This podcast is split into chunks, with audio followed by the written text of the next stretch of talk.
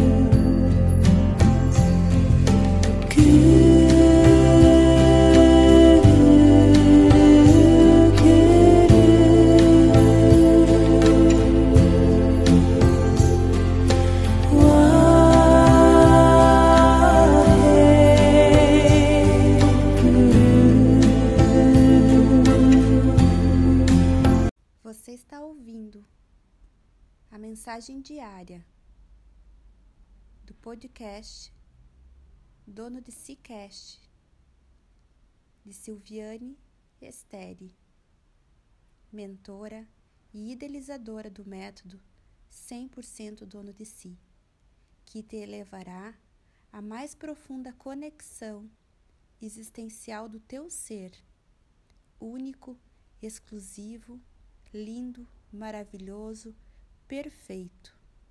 Você é o que você é. Você é o eu sou.